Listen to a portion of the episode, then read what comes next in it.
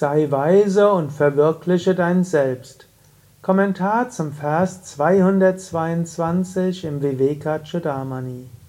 Shankara schreibt: Man wird frei von Kummer, reine Glückseligkeit und weise und fürchtet sich selbst vor nichts und niemanden, wenn man das höchste Selbst verwirklicht hat.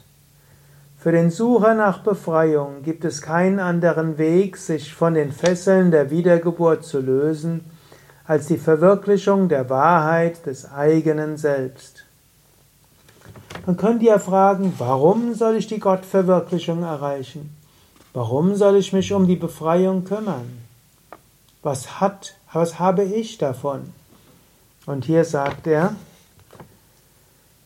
wenn man dies, das höchste Selbst erkennt, wird man frei von Kummer. Und das ist auch die einzige Weise, frei von Kummer zu werden. Alles andere ist nur vorübergehend.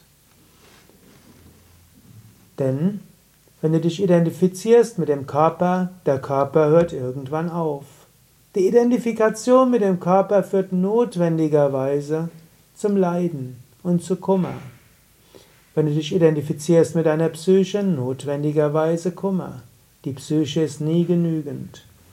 Daher, du erreichst die Freiheit von Kummer durch die Verwirklichung des Selbst. Und du wirst dadurch glückselig und du bekommst große Weisheit. Und du brauchst vor nichts mehr Angst zu haben. Vor was solltest du dich fürchten? Du bist nicht der Körper und ob der Körper stirbt, spielt nicht die größere Rolle. Du bist auch nicht ein Haus und du hängst nicht ab von Besitztümern. Du hängst dann nicht mal ab von einem Menschen und auch ein anderer Mensch kann nicht sterben, denn was den Menschen in Wahrheit ausmacht, ist sein höchstes Selbst und das ist unsterblich. Du brauchst dich vor nichts zu fürchten. Du brauchst keinen Kummer zu haben.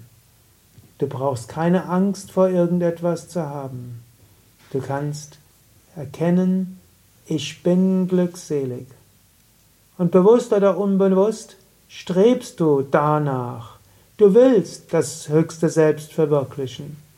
Das ist das, was deine wahre Natur ist.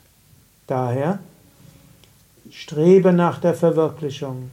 Es ist das, was es wirklich wert ist. Nur die Gottverwirklichung allein kann dir das geben, wonach du dich bewusst oder unbewusst sehnst.